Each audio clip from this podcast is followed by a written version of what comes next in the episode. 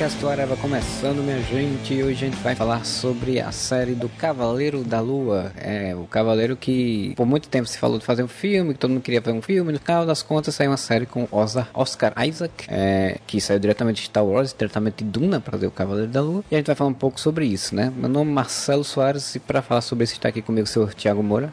E a Rutinha boazinha, a Raquel Malvada. A querida Julie Mendes. Alô, e, e o, o querido Isaac. Olá, faço sempre aquela pergunta básica do que acharam no contexto geral da série, né? Porque a série teve seis episódios, um episódio por semana, tá aí nesse padrão da série da, Disney Plus, né? Que a gente tem, a minha opinião, depois vou até falar melhor sobre ela, mas que eu já acho um, um pouco complicado do jeito que tá indo, mas queria que vocês falassem um pouquinho no contexto geral. Começa aí, Mura. Podia ser um filme, né? Podia ser um filme, teria poupado tempo. teria me poupado seis semanas da minha vida, mas, cara, é, tá sendo meio dos filmes da Marvel, Dos, das séries da Marvel. Tipo, com exceção de WandaVision, que ainda mora muito no meu coração. Apesar daquele filme maldito, Doutor Estranho, do qual eu não fiz questão de não participar do podcast. O, o, a série da Marvel, assim, né? Tipo, três, quatro episódios pra história engrenar e um quinto e sexto episódio que, que as coisas acontecem. Foi o que aconteceu nessa série também, basicamente. Foi três, quatro episódios de, de, de uma ótima atuação do Oscar, Oscar Isaacs com uma história que não engrenava e um quinto e sexto episódio legais que fizeram valer a pena e podia ser um filme.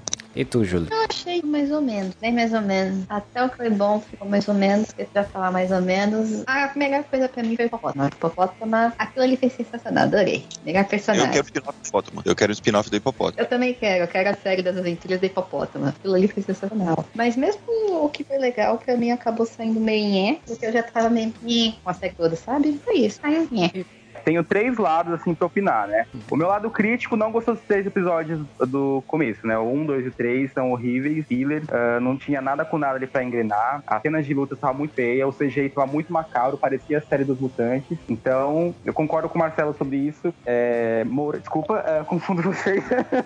concordo que só o quinto e sexto foi muito bom, o quarto ali, gente, né, viu, mas vi um outro lado também de fã da Marvel, assim, que eu também gostei bastante da mitologia ali do Egito, né, porque tem as parte do panteão é, dos deuses. Então eu gostei também da, da heroína, da Layla, né? Aquela personagem, ela não existe nas HQs, então ela foi muito bem-vinda. É, é uma adição muito boa na MCU. E eu vi um lado assim, ah, é o Oscar Isaac, então tô vendo por ele. Mas realmente podia ser um filme. Podia ser um filme. É, esse é, como o Moura falou, é, é o grande problema para mim das séries da Marvel. É, tirando o, o WandaVision, é, porque o WandaVision tem uma outra proposta, inclusive, né? Isso ajudou ela muito. Que as séries, elas basicamente têm seis episódios, mas eles passam, eles enrolam enrolam muito a série para poder realmente acontecer as coisas. E, e aí eu fico sempre naquela pergunta, né? E aí, não só na, na Disney Plus, mas diversas séries aí. Eu pergunto, cara, por que fazer tantos episódios? Você pode enxugar a história e fazer uma minissérie bem mais contida e bem melhor, né? É, aí eu sei que tem marketing, tem que, tem que durar um certo tempo para poder segurar e tal. E bebê, bababá. Mas, cara, é, é, tipo, o Cavaleiro da Lua é um personagem que não, não tem, assim, grandes coisas. Não é um, um grande nome, né? Ninguém, assim, tipo, eu podia brincar bastante ali com o personagem e eles ficaram na fórmula fórmula muito, muito simplista para contar essa história, né? Até conversando com o Moura, às vezes a gente, a gente falava de que tipo, ele podia ter invertido a narrativa, ter jogado a narrativa, brincado mais com essa que é o que eles fizeram a partir do quarto episódio, né? O quarto, quinto episódio ali. E é, eles brincaram mais com a narrativa, com o que, é, o que é real, o que não é real, e podiam ter brincado mais com isso. Parece que a Marvel sempre fica com medo de, ir longe demais, né? Assim, tipo, com, do público leigo, eu acho, né? E aí não brinca tanto. Fica aí, brinca, mas só brinca lá na frente, bem pouquinho. Antes fica muito no lugar comum. E o que me irritou muito nos três primeiros episódios é que eles não mostravam as cenas de luta, né? Tipo, ele, essa, essa coisa de cortar a cena de luta principal pra só fazer um, um, uma brincadeirinha, tipo, a primeira vez foi legal, mas depois foi irritante. virou, virou, uma, virou um artifício de roteiro pra economizar, né, cara? Tipo, a primeira vez eu achei maneiro, pô, que legal, né? Tipo, o, o corte ali. Mas, cara, depois da primeira vez você já entendeu que ele tem dupla personalidade, não precisa fazer isso o tempo todo, só que daí eles começaram a fazer o tempo todo. Foi, cara, a, a série tem muita coisa que eu acho que eles pensaram que eram mais sacadas muito geniais e não era, sabe? Vai começar por esses blackout do, do, do, do do Stephen, né? Uh, quando ele virava o Mark Spector. Tá, primeira vez, pô, maneiro. Só que daí, quando você já entendeu que ele tem dupla personalidade, você fica fazendo esses cortes, é só realmente pra não mostrar a cena de ação, né? Daí, pô, é uma série sobre o quê? Se tira cenas de ação de uma série do Cavaleiro da Lua, sobra nada, né? É porque eles não, não foram nem completamente pra dentro da questão psicológica de loucura que poderiam ir, nem foram completamente pra questão da ação desenfreada como poderia ter sido, né? Como você falou, se fosse um filme, você ia focar ia ter que trabalhar esses dois aspectos e dava pra trabalhar muito bem os dois aspectos. Então, pra mim, isso é o, o grande problema dessa série. Apesar que eu gostei muito da atuação do Oscar Isaac, é muito boa. Até a guria também, faz a, a Layla lá, né? Eu acho ela muito boa também, mas... E, e o Ian McGregor... É o quê? Mal utilizado nessa série também. Quem? O Ian McGregor não o é Ian Ethan McGregor não, o Stephen Hawking lá. Ah, é- é Ethan Hawke. É Stephen Hawke ou Ethan Hawke? Ethan. Ethan Hawke. Stephen Hawke é o cara que morreu, não é?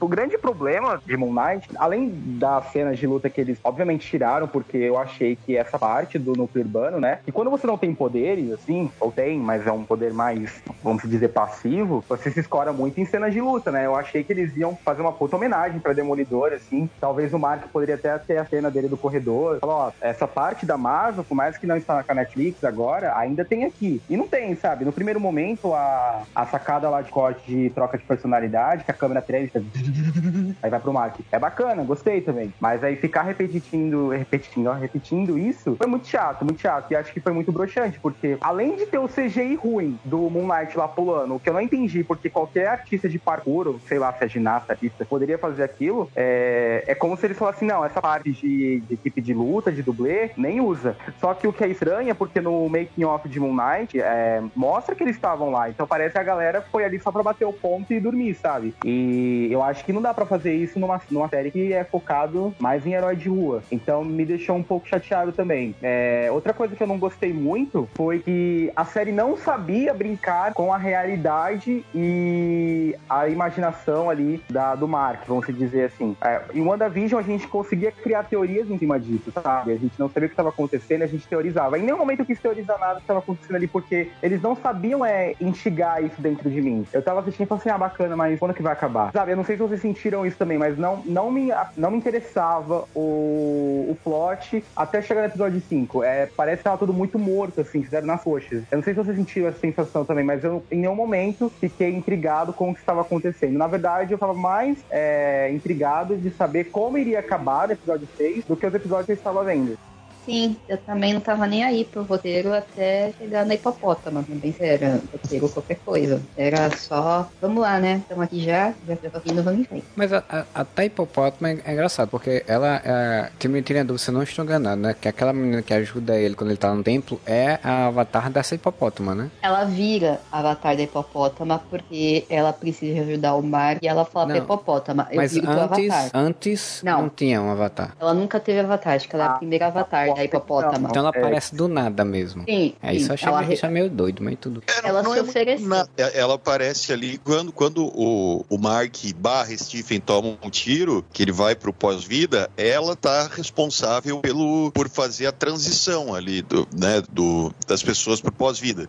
É, Só que- tomou, tomou o emprego do Anubis, né? É, só Não. que isso é interessante, porque o Anubis é uma das estatuazinhas que tá presa naquele. Quando a gente vê o, o- todos os deuses que estão presos, quando prendem o Conju na estatuazinha e, colo e colocam naquela estante, e daí afasta a câmera, você vê várias estatuazinhas. E a do Anubis tá ali preso também. Então, quer dizer, ela tá cumprindo a função do Anubis, porque o Anubis também tá preso na estatuazinha. Gente, em termos de mitologia egípcia, eu prefiro não discutir, porque eu tava comentando com o Marcelo, ele falou que ator, eu nunca lembro se falar ator ou ator, ela parece estagiária. E assim, a ator é uma deusa importante na mitologia egípcia. E aí jogaram ela como se ela fosse, sei lá, secretária dos deuses. Então eu não vou nem comentar se a hipopótama tava ali fazendo o papel dela ou não, mas assim, Marcelo, quando ela. A hipopótama está no além mundo, ela colo... se não me engano, se coloca no corpo do Mark conversar com ela, agora eu não lembro, sinceramente. Mas ela fala com a esposa do. É do Mark, não do Mark, agora eu não lembro mais o nome de ninguém. E aí ela conhece a hipopótama. Depois de um tempo, a hipopótama fica se manifestando nos mortos e falando: se você se tornar minha avatar, eu vou poder ajudar ele. Aí ela fala: não, não quero ser avatar de ninguém, não quero essa palhaçada pra cima de mim. Ela fala: não, mas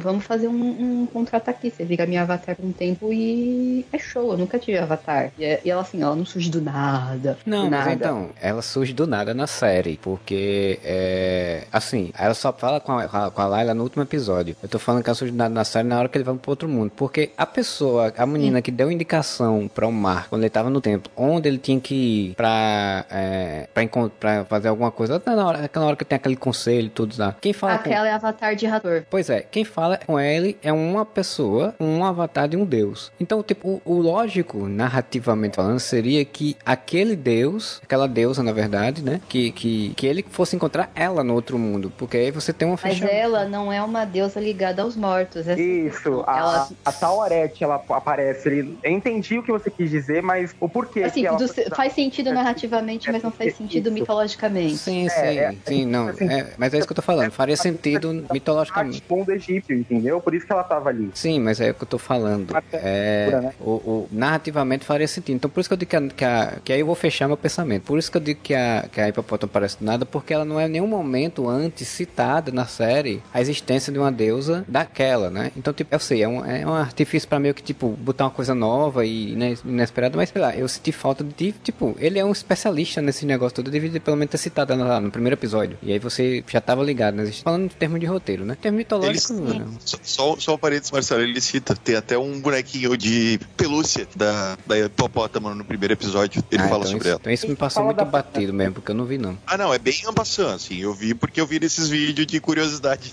sobre a série, né? É, é só a gente pensar da seguinte forma. Assisti Moon Knight em 20 0.25 e perceber os detalhes. né? É só a gente pensar da seguinte forma. Não sei se a Julie vai concordar comigo. Vamos, assim, vamos supor que a Julie é uma heroína e eu sou, sei lá, o deus do céu. Então eu falo assim, ó, vai nesse lugar e faz essa missão. Mas aí ela morre. Obviamente, como deus do céu, eu não posso aparecer ali no submundo. Então tem que ter uma entidade no submundo pra mim e dar umas boas-vindas, entendeu? Eu, eu entendo Exatamente que isso. a Rator poderia ter sido mais importante, mas não tinha como ela aparecer no submundo, porque ela, uma, não tá ligado a isso, né? E duas, ela tava presa no mundo físico naquele avatar humano, né? Então por isso que ela não apareceu ali. Mas ela é citada assim, no primeiro episódio, assim, de uma forma bem branda, com a criancinha, né? Aí ele também fala da pena, da história da pena, mas é, não, é, não é tão importante, assim, porque é o que eu tô te falando. Muitas cenas de Moon Knight, por mais que seja uma curiosidade boba, em WandaVision a gente pegou, pegava, sabe? A mulher cheirando lá a planta, meu Deus, é o Mephisto. E Moon Knight, ele falando da deusa no primeiro episódio, ninguém nem aí, porque não estava é, instigando o telespectador a ficar intrigado com o plot. É tipo se fosse mitologia greco-romana e a deusa que desse a missão pra ele fosse Atena, ele morresse e encontrasse com Hades, Persephone ou. Esqueci o nome do cara que atravessa as pessoas pelo rio. E não com a Atena quando ele morre. Caronte. Mas a Atena, é mas a porque- Atena foi até o. Tava no Hades, ela enfrentou o Hades, ela destruiu a ponte pros cavaleiros passar e tudo. Então, mas eu tenho um paralelo assim, sabe? É como se, ela, se ele morresse, ao invés de encontrar Atena, ele encontrasse Hades, O sabe? Porque... Não sei, é exato. Não, não, tô, tô- estou- não, não vamos entrar nessa área de Cavaleiro Zodíaco, aí vai ficar mais caro. Não, mas sim, é eu já, isso, isso, eu entendi. É, o meu ponto era outro, mas é. Continua. Assim, mas se você tá certo, do ponto de vista de roteiro, isso que você falou faz muito mais sentido. Mas mitologicamente não faz nenhum sentido. O erro foi deles de não ter introduzido a hipopótamo. Mas sabe qual é o grande problema disso tudo, Marcelo? Que vai, vou corroborar com o que você tá falando. O problema é que a série quer falar de muita coisa e não fala de nada. Essa é tá? verdade. Eles querem falar de mitologia ah, egípcia. Só que é tudo tão superficial, tá ligado? Isso só vai ter alguma importância em, em pequenos momentos do- da série que deixa, cria esses. Não são furos de roteiros, mas eh, esses problemas de roteiro, né? Tipo, esses desencontros de roteiro. Eles querem falar sobre saúde mental, só que, cara, é de uma forma tão superficial que isso só tem alguma importância no quinto episódio. E só, tá ligado? Bem que agora a gente tá percebendo que a Marvel não sabe falar sobre saúde mental depois que eu vi Doutor Estranho 2, né? Mas vou continuar. Toda noite. Eu tenho o mesmo sonho. A série quer falar ser meio Indiana Jones, mas também não é, sabe? Então ela é, então é o personagem que é pra ser urbano, mas eles botam no Egito e daí ele tem que ter os poderes egípcios, mas daí eles não mostram. E aí tem que ser uma aventura de caça ao tesouro, mas não é. Aí tem uma- um episódio que parece que eles estão tirando de a múmia do, do Brandon Fraser, inclusive podia ser a série inteira uma múmia do Brandon Fraser. E mas é só uns, uns momentos que isso acontece, então é tudo quero ser tanta coisa sou praticamente nada, que a série ficou assim, né? Ela parece. Exatamente, ela parece feita nas coxas, ela parece feita. "Va- Vamos atochar tudo num roteiro só, misturar no liquidificador, gravar e ver o que acontece. É, eu acho que essa série da Marvel tem um problema que já é um problema que tem nos filmes, né? Mas é filme é filme, pode ter mais fácil fazer isso. De que ela quer ser sempre muito grandiosa, né? Tudo tem que ser muito grandioso, tem que ser fim de mundo e tal. E eu acho que pra série de TV não precisava, ainda mais se você quiser fazer mais temporadas, que tudo seja grandioso e fim de mundo, né? O, o- você podia muito bem fazer fazer uma primeira temporada contextualizando o Mark e, o outro é, numa trama urbana mesmo, tipo, ele, ele se construindo como Cavaleiro da Lua, né? Ele se, se, se encontrando, se adequando e se tornando um herói e tal, pra depois, na segunda temporada, quem sabe, vir uma narrativa um pouco mais. Ah, tem a questão dos deuses e tem uma deusa do mal e vai destruir o mundo e tal. É como você falou, junta muita coisa. É conhecido por ser um personagem urbano, né? É uma versão do, do Batman, digamos assim, né? E aí você poderia ter ido por esse caminho. Você fazer uma primeira temporada que você mais no chão, vai construindo a, os dois personagens, vai recriando, trazendo vilões, que nem o Demolidor, né? Você vai trazendo vilões, vai trazendo histórias normais dele ali dentro da cidade, depois você amplia, né? Mas quando você quer fazer tudo é tudo ao mesmo tempo, acaba perdendo. Sim, concordo. O Demolidor, inclusive, na primeira temporada, apresentou ali a mão através da Madame Gal, e ela falava que ela não era da China, né? Mas o vilão era o rei do crime. Depois que a ameaça urbana foi derrotada, aí sim, na segunda temporada, viu uma coisa mais mística, assim. Então faz sentido, concordo. É o erro de Esquadrão Suicida, né? Que é um bando de Zé Ruela pé rapado, fudido, drogados, que vai enfrentar uma bruxa deusa de outro mundo de 7 mil anos de idade. Fica meio difícil de acreditar que o Superman e a Mulher Maravilha não ia fazer nada. Entendo que naquela época o Superman estava dado como morto, né? Mas é meio assim não colou pra mim. Até porque o Wong, eu sempre tento puxar o lado místico da Marvel pra qualquer coisa que eu tô vendo que envolva o misticismo, né? O Wong fala no Doutor Estranho 1 que o Camarade protege a Terra toda de ameaças místicas. Você tá me dizendo mesmo que tem dois Megazords egípcios ali lutando no Egito, nas pirâmides de Gizé, e ninguém no Camartage sentiu e fez nada. Por favor, né? Para, não, não ficou legal isso. A cena dos Megazords lutando é bacana, mas ninguém ali do Camartage foi falar, tipo, não, vamos ajudar, pelo amor de Deus. É, dá pra ver que a continuidade da Marvel, como falaram no outro podcast, não tá mais tão contínua assim, eles não estão mais querendo conectar tudo. E não é assim que o universo foi criado na base da fase 1, que eles queriam conectar tudo e todos, né? Exato. Eles viram, eles até sentiram, mas quando eles chegaram lá e viram os, os Megazords, falaram, ih, vai, vai, vai. Não, é, realmente, é que paia, né? Porque é, os deuses são mágicos, eles estavam gigantes. Não, e detalhe, enquanto os deuses lutavam, só a, as almas descendo igual aquele meme do pica-pau, da cachoeira, sabe? Tipo, tinha a cachoeira de.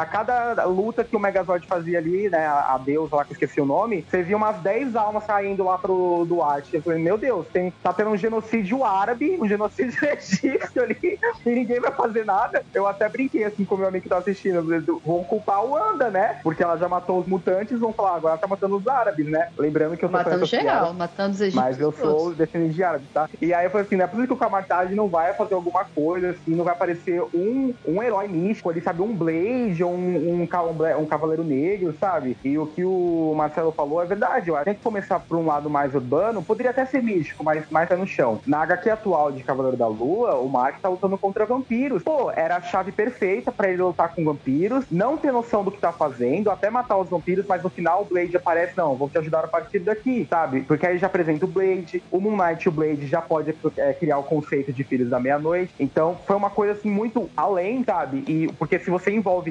deuses, pelo menos eu penso assim, você tem que envolver o, o panteão maior, sabe? Se tem deuses, tem entidades. Se tem entidades, tem que ter outras coisas. Eu acho que o Cavaleiro da Lua lidar com essas criaturas é um pouco forçado. Não que ele não lide nas HQs, ele até lida, mas não no mano a mano como aconteceu ali. Não, e se for fazer, faça direito, né? For fazer, você faça Também. uma reunião de deuses legal, bem feita, né? Tá. A reunião de deuses é uma merda. Puta que pariu, cara. Deuses são reais se acredita neles. Só para terminar aqui, o Marcelo, dentro do, do que você falou, eu concordo muito. Eu, eu nem acho assim, ah, tá, eles queriam fazer uma coisa diferente, então jogar um troço lá no Egito para não ser mais uma história que se passa em Nova York, ou em Londres ou etc. Beleza, eu acho maneiro, sabe? Só que, porra, não precisa ser fim do mundo toda vez, como você mesmo falou. Faz um negócio meio deuses americanos, sabe qual é? Tipo, bota ali, sim, os deuses estão ali vivendo entre a gente e tudo mais, tá, mas precisa ter dois Megazord lutando no final, que no final eles podiam ter aumentado mais o universo, chamava os Power Rangers, né? E eles podiam lutar contra aquele, aqueles dois bichos gigantes. Então, queria fazer um negócio de caça ao tesouro, faz um negócio de caça ao tesouro. O problema é que é, é dois episódios de negócio urbano. Daí fica ali rolando se ele vai para não sei onde, vai para não sei o quê. Daí vai para Egito. Daí é dois episódios de, de pirâmide do Egito. Depois vai para a pira de, de, de coisa dentro da mente do Mark e mundo, né? E, e pós-vida. E no último episódio junta com um monstro gigante. É, cara, muita coisa para acontecer numa série que não se aprofunda em porra nenhuma. Sem contar que Mas, assim, só pra apontar isso aí, que você falou, só que você contar que eles querem ficar fazendo suspense em coisas que não precisarão ser suspense. Tipo, a origem do Cavaleiro da Lua precisava desse suspense todo, né? Tipo, a gente vê, a gente só vai ver a origem de fato lá no final da série. Então, tipo, não, não precisava, você poder, inclusive, é, é, alinhar essas duas coisas, né? tipo, o Mark ser um mercenário e, o- e o, o, o outro ser um, um, um arqueólogo, mesmo um Indiana Jones mesmo, né? Só que sem ação. E você botar os dois personagens já no Egito, já naquela região. Então aí você já, no primeiro episódio, aconteceria a origem dele e aí você teria esse processo dele, tipo, ele se encontrando, ele tentando se encontrar como uma pessoa que tem habilidades agora, que tá para um outro, outro tipo de caminho, né? E tudo poderia ser exatamente isso, ali no Egito, numa região no- nova para o MCU, nova para o público, né? Mas enfim, continua aí, Moura. É, toda, toda, aquela, toda aquela traminha dele trabalhando no, no, no, no- no museu em Londres, tal, cara, é totalmente dispensável, mesmo porque ela não se concentra no episódio piloto. Ela se estende por dois ou três episódios, sabe? Tipo, caralho, mano. É, é- o, o único plot twist pra mim que funcionou, funcionou entre aspas, porque, tipo, o cara já conhece o personagem dos quadrinhos. Mas que funciona dentro da série pra mim é o lance do Stephen não ser a personalidade original, Mark ser a, personalidade original. Isso pra mim é o único plot twist das trama que eu acho que, pô, isso foi maneiro. Porque você fica o tempo todo, principalmente se você não conhece o personagem, imaginando que o cara mais comum é a personalidade original e o cara mais super, entre aspas, é o que surgiu depois do, de ganhar poderes, né? E é o contrário. E na verdade não é nem o contrário, né? Essa, essa personalidade foi criada. Tanto que o, o melhor episódio é o, é o- é quinto episódio que mostra o passado dele, mostra a atuação do, do Oscar, Oscar Isaacs de uma forma muito foda. Mas fora isso, pô, ao mesmo tempo que quer ser épico o lance de tipo, ah, os deuses Egito, do Egito que vão se reunir pra tomar uma grande decisão. Mano, é, é cinco gato pingado num cenário que lembra nove- novela bíblica da Record. De tá terninho. ligado? de terninho. Aí o, o, o, o, o Khonshu, que, cara, outra coisa. O Khonshu é um personagem maneiro, é um personagem maneiro. Só que ele ser o Louro José do cara, ficar o tempo todo ali conversando com ele, mano, eu achei muito fraco. É, até muito porque, fraco. até porque nos quadrinhos é, o Conchulho é um pouco mais guardado pra ser usado em, em- em certos momentos, né? Ele não tá toda hora aparecendo. Ele é o Louro José do cara, mano. Ele tá o tempo todo ali falando, é, isso aí, ó, é Ana Maria. Ô, Ana Agora, Maria. agora é Louro Mané. É Louro Mané. É. É, é isso também. ah, Seria o nome bem melhor.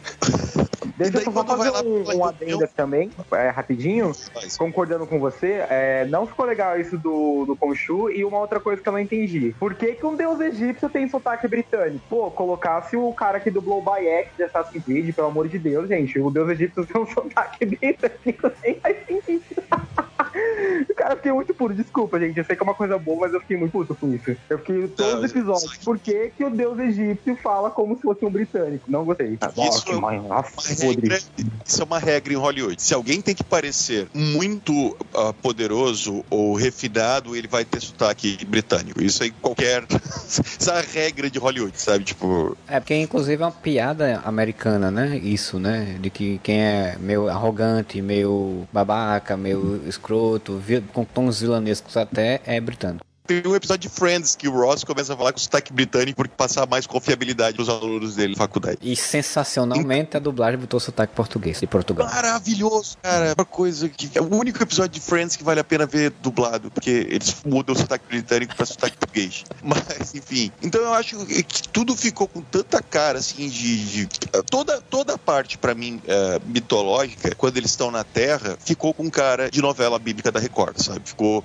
os Dez Mandamentos. assim. Toda a parte de Indiana Jones ficou, cara, sei lá, a múmia Tom Cruise. Então, tudo que Nossa, eles a tentaram. Múmia Tom Cruise é muito ruim. Exatamente. Tudo que eles tentaram mirar num- em alguma coisa maneira, tipo a múmia do Brendan Fraser, eles acertaram na múmia do Tom Cruise. né? tudo que eles tentaram acertar no negócio de dupla personalidade virou mais piadinha do que realmente falar sobre transtorno mental. assim. Eu acho que, pá, cara, é- é- É porque- eu repito, assim, se não fosse o quinto e o sexto episódio, eu ia dizer, odiei essa série. O quinto e o sexto episódio me fizeram, sabe, aquela última impressão que te faz mudar um pouco de ideia você pensa, não, tá ok.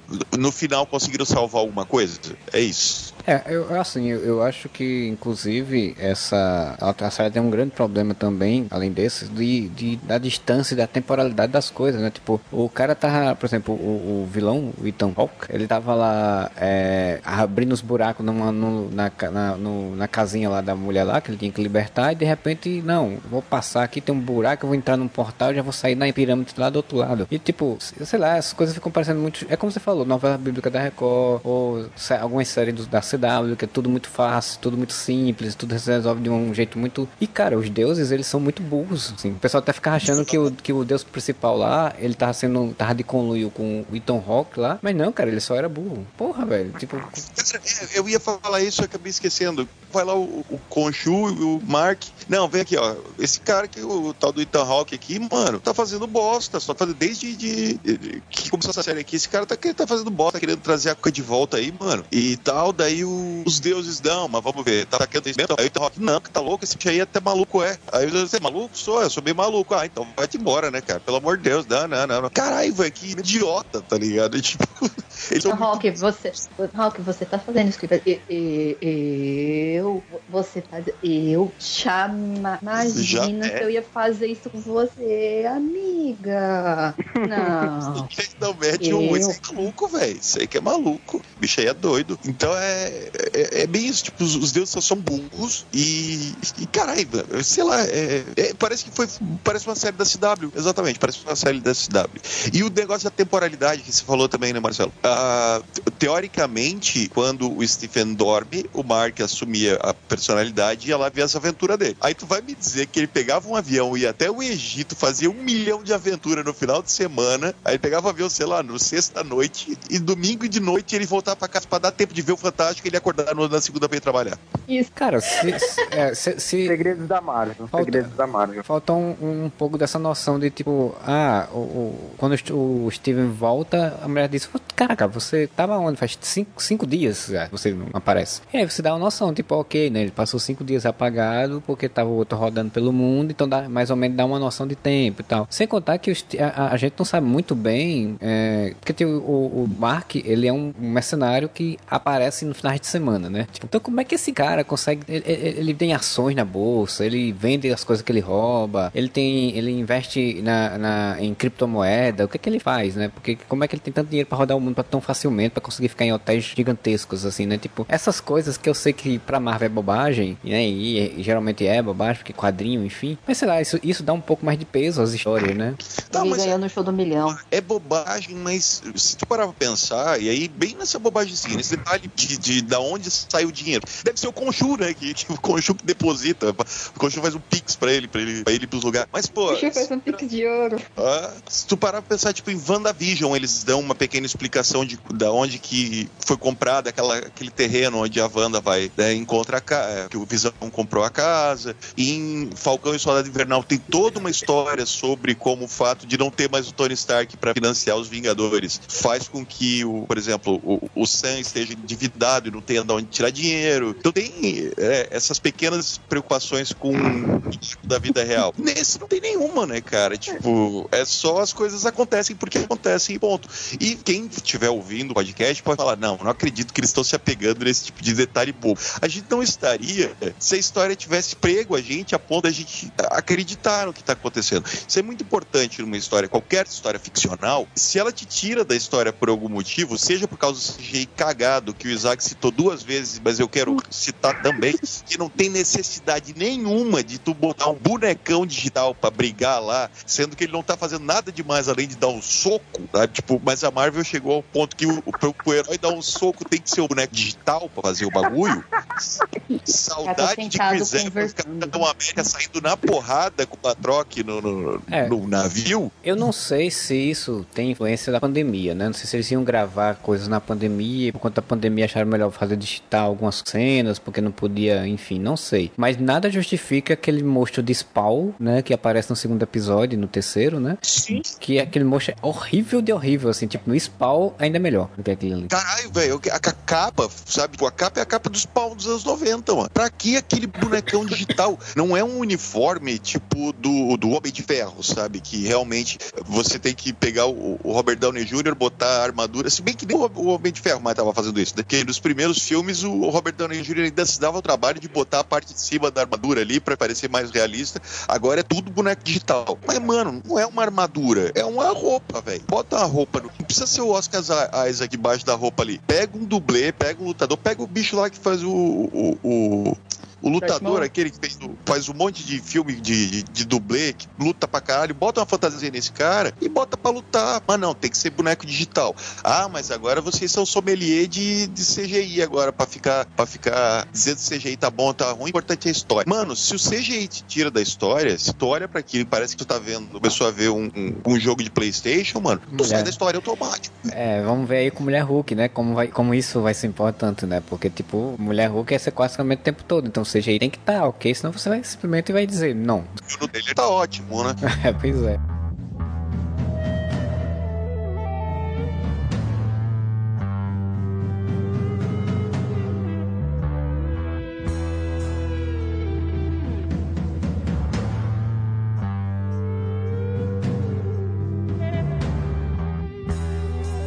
Tava pensando aqui você falando do, do, do Ethan Hawke, que ele é tipo um ex- ex-avatar do Khonshu. Ele disse que brigou com o Khonshu, que não, não aceita mais o que Khonshu faz. Só- Tipo, a gente não tem. A gente tem uma cena do Stephen esperando uma menina num, num, num, num- negócio lá sentado. E aí ela disse que era que ele marcou pra outro dia, né? Que ele achava que era um dia e era outro dia e tal, não sei o que, tal, tal, tal, porque ele apagou. Mas você não tem uma cena de um flashback do Ethan Hawke como avatar do Khonshu pra você entender um pouco como era essa relação. Eu entendo mais ou menos que o um escroto, né? E abusa, abusivo pra caramba. Mas, tipo, eu, eu senti falta de você entender melhor como é essa lógica do Khonshu. Porque, assim, nos quadrinhos fica muito parecendo, é, pelo menos no início da, da história, era parecendo muito que, tipo, o Mark Spector era o primeiro a usar, é, o primeiro avatar, assim, tal. Eles quiseram dar esse contexto que existem vários avatares. Então, mostrasse melhor isso, né? Contextualizasse melhor esse passado, de, de, de- do, do, do cara ter sido avatar. Ele sentar com o Mark e dizer, olha, eu era um jovenzinho, assim, você mostra, você mostra um flashback. Ele ficou andando pelo, pelo um bairro de as séculas dele, no meio de Londres, é, contando a história e não tem um flashback, cara. Eu fiquei meio triste com isso. É, e, e, cara, exatamente. Vamos, vamos, vamos citar uma coisa importante. Quando ele dá a voltinha ali no bairro dele, né, na vila, na vila dele. Qual é a importância daquilo? Tô aquilo saber. nunca mais volta na história. É, ali ele tá ali só pra mostrar que ele tem as séculas, né? Mostrar um tanto de pessoas que ele tem ali em Londres, né? Eu achei inclusive que ele por conta disso ele fosse fazer algum ataque mais direto, uma coisa um pouco mais persuasiva, né? Tipo, enfim, eu acho até inclusive que esse poderia ter sido o plot da história, né? Tipo, o cara tava dominando a cidade, né? É tipo a, a- tipo o, o, o, o tentáculo no do Demolidor, né? Tipo, está ali emprenhado dentro da cidade e tá dominando a cidade, mas mas não. É, é tipo assim, olha só, eu domino esse bairro inteiro aqui, ó. Todo mundo aqui trabalha pra mim. Mas foda-se que isso nunca mais vai ser usado e eu vou ter meia dúzia de, de capanga lá no Egito até o final da, até o final da série. O A gente, objetivo desculpa, final é que- dele. Da força do ódio aqui, humor. O objetivo dele era criar um Minority Report, é isso? É, O não, Minority o Report dos deuses. dele- o objetivo dele eu nem vou, nem vou criticar, porque, cara, é objetivo de maluco, mas eu. Ah, o objetivo É de mais- vilão caricato do mal que acha que tá fazendo certo, né? Mas sabe o objetivo do Thanos, que era tipo acabar com metade da humanidade, da, da, da vida, pra que a outra prosperasse, ao invés de pensar, não, eu posso dobrar, o- eu posso instalar os dedos e dobrar o número de recursos, ao invés de, de reduzir metade da população. Mas Esse enfim, é, é coisa de maluco. É coisa de maluco. É tipo. Mas o próprio Minority Report é isso, né? O filme todo, Minority Report é. E se a gente criar uma polícia que consiga prever um crime, prender ou matar a pessoa antes dela cometer o crime, né? Isso nem vou, nem vou entrar no mérito e tal. Só não, que e é ele, e- ponto. e ele ainda diz, é engraçado que ele ainda diz que é a forma mais justa, né? Porque não vai, vai, não vai ver por raça, cor, credo, não sei o que, não, não, não. Só pela possibilidade de um dia a pessoa fazer alguma coisa ruim. Tipo, né? Mas é gente maluca, mano. Tipo, aí tu pega um monte de fanático religioso, mano. Eles são malucos nesse nível aí. Então, colocar o personagem como líder religioso, sabe? Como um líder de seita, de culto, eu acho maneiro. Só que isso não é bem trabalhado, porque isso é, é, sabe, é qualquer coisa dentro da história. Porque no episódio seguinte eles já vão fazer outra coisa diferente, já vou esquecer o que eles fizeram no anterior, Não, sabe? e, e seria Então, um, é. e seria um plot muito legal se, tipo, não esse plot dele trazer a- a deusa de volta e querer, sei lá, é, é, fazer um- um- um- uma destruição geral no mundo, né, matar as pessoas de geral no mundo. Mas, tipo, se o plot fosse ele, assim como o a Liga dos Assassinos, assim como o Tentáculo, ele querer crescer a influência dele ao redor do mundo ao ponto de ele conseguir co- fazer com que a maldade não fosse feita mais, porque ele controlaria tudo. Aí é um, é um, é um plot também de vilão caricato, mas funcionaria né? melhor. Sim, e não precisava ter a cuca gigante no final da série, tá ligado? Se- podia ser exatamente o fato, vamos supor, ele é o avatar da, da, da cuca, tá ligado? Então, tipo, pô, eu tô fazendo isso aqui, mano, é errado, não sei o que, e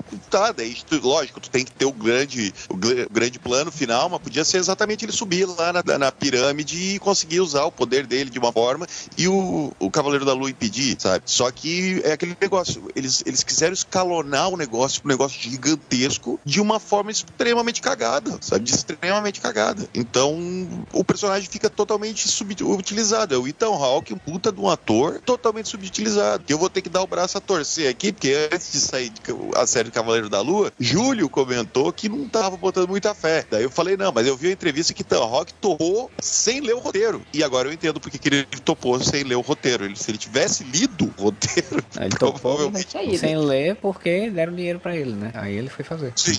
Ele saiu diretamente lá do. Ele foi ele que fez os filmes do, do, do- Antes do amanhecer, antes dos coisas, né? Foi Sim. Foi. O último filme do Ethan Hawke é aquele do, do, do bicho que aparece na tela do computador. o bicho que aparece na tela do computador. Que é Qual? isso? É de terror. o Boyhood? É, tem Boyhood também. Boyhood é chato pra caralho. Mas ah, tem é sim, um ele filme- faz o Boyhood. Mas o filme bom dele é um de terror, que ele tem um filhinho e uma filhinha, se não me engano. Aí ele é um escritor, ele vai pra uma casa lá, Ah, daí descobre tá. que tem pessoas na casa. E daí aparece um cara que o, o, o bicho que mata eles tem a cara do Slipknot. Eu não lembro o nome do filme agora.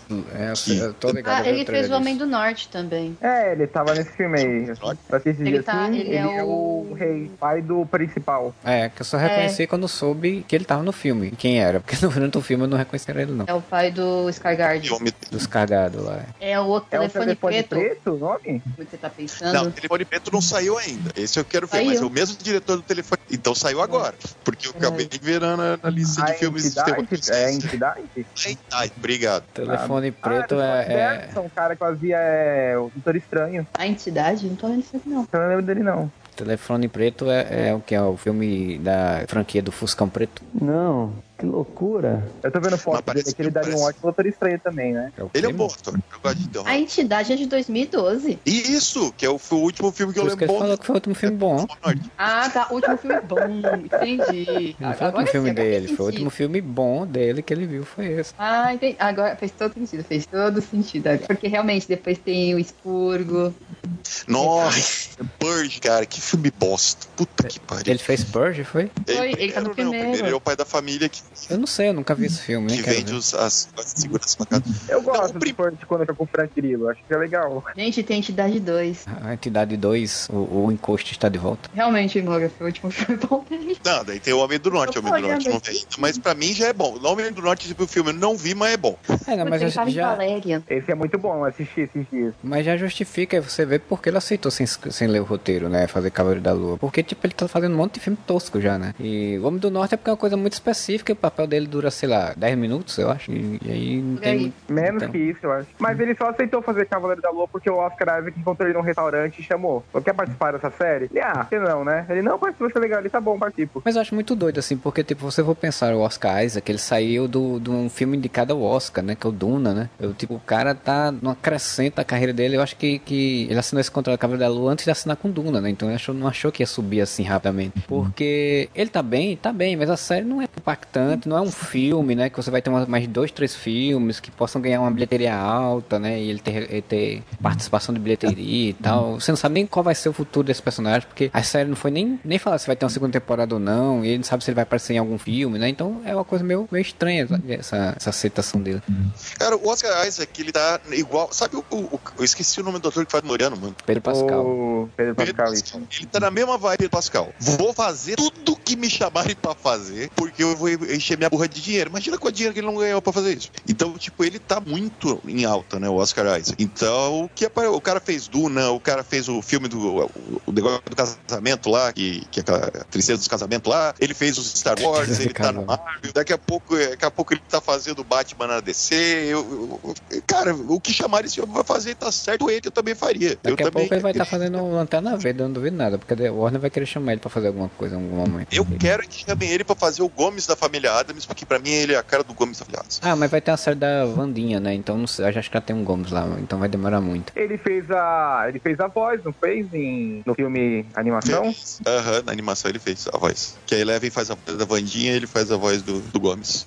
A atuação do Oscar Isaacs é absurda, cara. Tipo, quando ele é o Mark e quando ele é o Stephen, parecem literalmente duas pessoas diferentes, assim. Não, não, parece só que ele, sabe, ele muda o sotaque, obviamente, só que não é só isso. Ele muda a expressão, ele muda o jeito de olhar, ele, ele muda, mano. Os trejeitos. Eu tosco aquele negócio de, tipo, ele se conversar pelo reflexo do espelho, tá? Mas é um artifício de roteiro banjado, bobo, mas que funciona. Mas funciona porque é o Oscar Isaacs, cara. A cena que, que no quinto episódio, que é quando ele brilha em atuação mesmo, que é quando tem. que mostra a origem, não a origem do Cavaleiro da Lua, isso eu achei uma coisa interessante, porque a origem do Cavaleiro da Lua em si é mostrada rapidamente. O que a série foca é na origem do Mark e do Stephen, né? E nessa eh, dualidade de personalidade. E, e nesse episódio que você tem toda a história da morte do irmão dele, que eu achei bem pesado, tá ligado? Eu não pensei que, que a Marvel barra Disney ia cair num, numa história dessa, sobre o maltrato da mãe, o pai banana,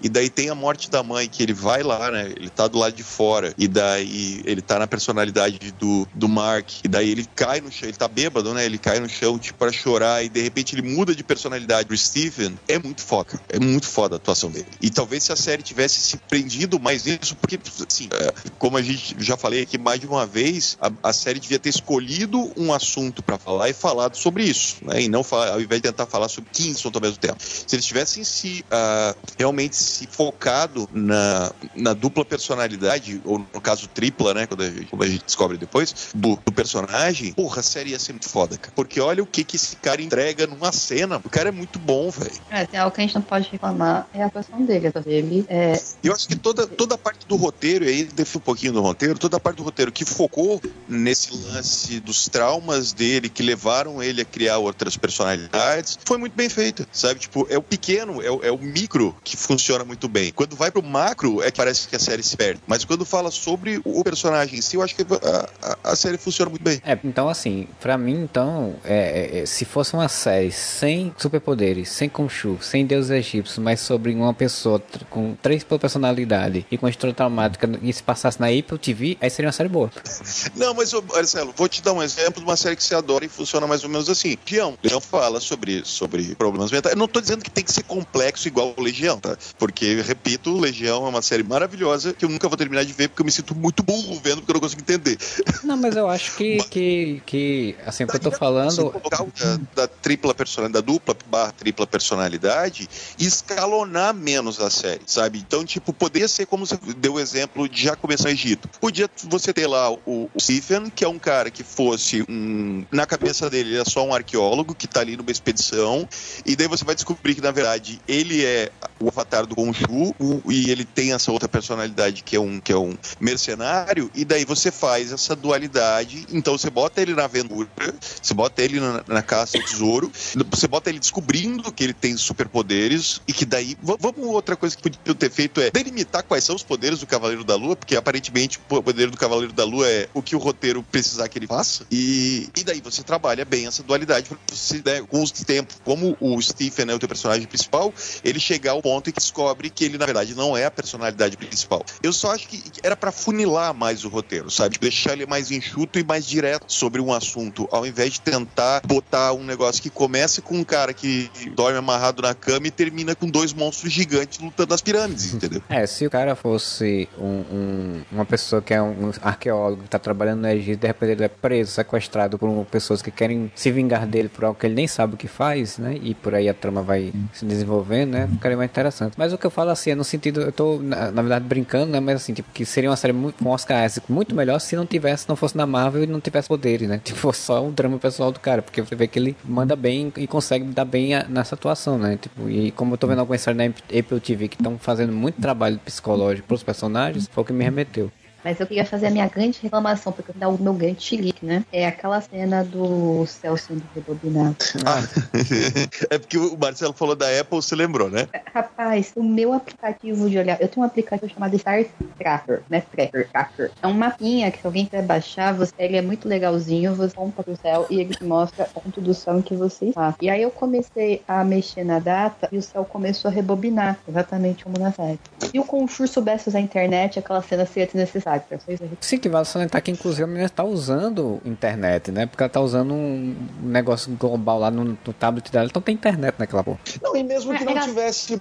Ficou estabelecido depois que o Conchu faz o, o Cavaleiro da Lua até sair voando. Tá- não tá pegando 3G aqui. Não tem problema. Voa lá pro Cairo que lá a internet pega bem. É assim, não- ele não tem esse poder, de repente ganha, né? É Vai lá, dizer. vai lá na Lan House e volta tudo bem. Isso, se tem uma coisa que me irrita enquanto super-herói, é quando. Porque vira meio Once Upon a Time, sabe Once Upon a Time? Sempre que eu quero dar um exemplo de roteiro ruim, eu dou de Once Upon a Time. Que é o seguinte: você quer fazer uma coisa que, que tem poder, que tem magia, que tem isso, que tem aquilo, beleza. Só não pode ser Joe Quesada falando é magia, não precisa explicar, né? Então, a- o Conchu simplesmente decide: ah, não, agora você voa, né? Agora você é completamente imortal. Agora você é super forte. E, tipo, mano, é muito roubado de roteiro isso. Sim, total, né? Você essa essa, essa que a Júlia falou do dele voltar no tempo e ainda mais que é uma coisa muito grande, né? Tipo, não é só eles ali, uma ilusão pra eles ali. É uma coisa que a, que a população do Cairo vê. Então provavelmente Ele população e aí a série não delimita se tipo é só a população do Cairo ou o mundo inteiro tá vendo e se o mundo inteiro está Ele vendo rebobinou o mundo, o, o- o céu, fisicamente? Ou ele só rebobinou uma imagem do céu, mas ele precisa rebobinar a esfera terrestre inteira porque ele não consegue fazer só um pedaço? Pois é, não define nada, né? E aí você fica, tipo, se ele rebobinou o negócio e aí as marés e a destruição, o mundo ia estar destruindo, ou se isso ia chamar a atenção de outras, de outras pessoas, chamar a atenção dos magos, né? Do Wong, né?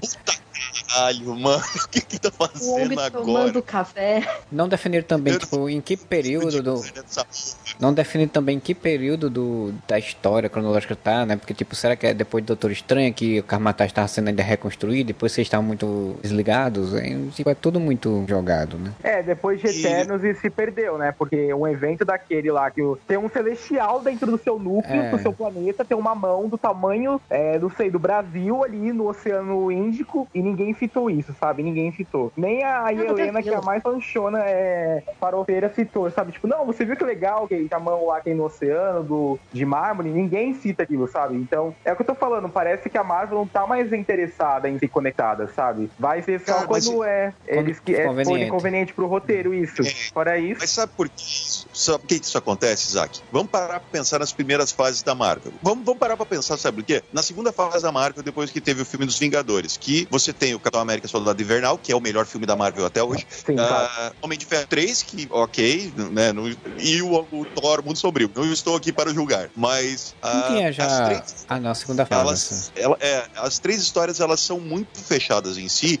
e elas não são histórias de fim do mundo, tá ligado? Tipo, o, o que acontece com o Capitão América é uma intriga secreta que só, só se torna pública no último ato do filme. Do Homem de Ferro é um filme de praticamente é um filme de fuga, né? Que é ele fugindo e tudo mais e tendo que se virar sem armadura e o Thor é lá no outro planeta. Então, tipo, você consegue entender completamente que cada um tava no seu rolê e uma história não afetou a outra. Agora, me dá a impressão que todo filme da Marvel tem que ser Vingadores Ultimato, sabe? Então, ah, tal- talvez com exceção do Shang-Chi, porque o ápice do filme se passa em outra dimensão, então ok. Mas todos os outros, Eternos, o Homem-Aranha de volta para casa, é, sem volta para casa, que é muito bom, mas também é gigantesco, tudo mais e tal. Tudo bem, no Homem-Aranha também. O, o grande finale, que é a abertura dos portais do multiverso, acontece só no, no, no clímax do filme. Mas também ninguém mais comenta, né? Pô, abriu uns negócios estranhos no céu aí, mano. Então é, é como tem. tu- agora tu tem que ser muito grandioso e tudo tem que ah, ser levado à potência de o mundo vai acabar, inclusive uma série de TV, aí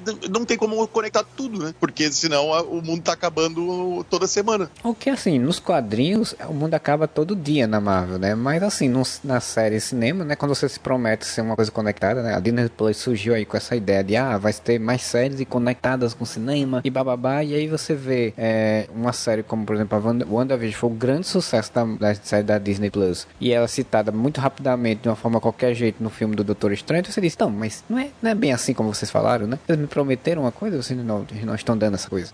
É, é, mas daí, é, aí, eu, aí teria que entrar no assunto Doutor Estranho, que pra mim, eu não, quero mais entrar nesse assunto, não vejo nem vídeo sobre esse filme. Mas é Não. bem isso, eu acho, eu acho que as coisas estão tão ah, grandiosas que se tudo é grandioso, nada é grandioso, entendeu? Então eu sinto falta de um filme, por incrível que pareça, de um Homem-Formiga, sabe? Que o, o, o clímax acontece no quarto da filha dele. Ou de um. Ou até pô, aquelas aventuras que realmente eram fechadas em si. O, o, o Homem de Ferro tem que impedir um cara de roubar a armadura dele, sabe? O Capitão América tem que salvar ali o, o pelotão que para qual ele, né, no pelotão dele. Então, e daí e o, o Cavaleiro da Lua para mim reflete muito isso porque exatamente é um personagem que poderia ter uma história mais fechada nele, mas não, tem que no final tem que ter monstro gigante e vai que vai a cuca que vai sugar do mundo inteiro.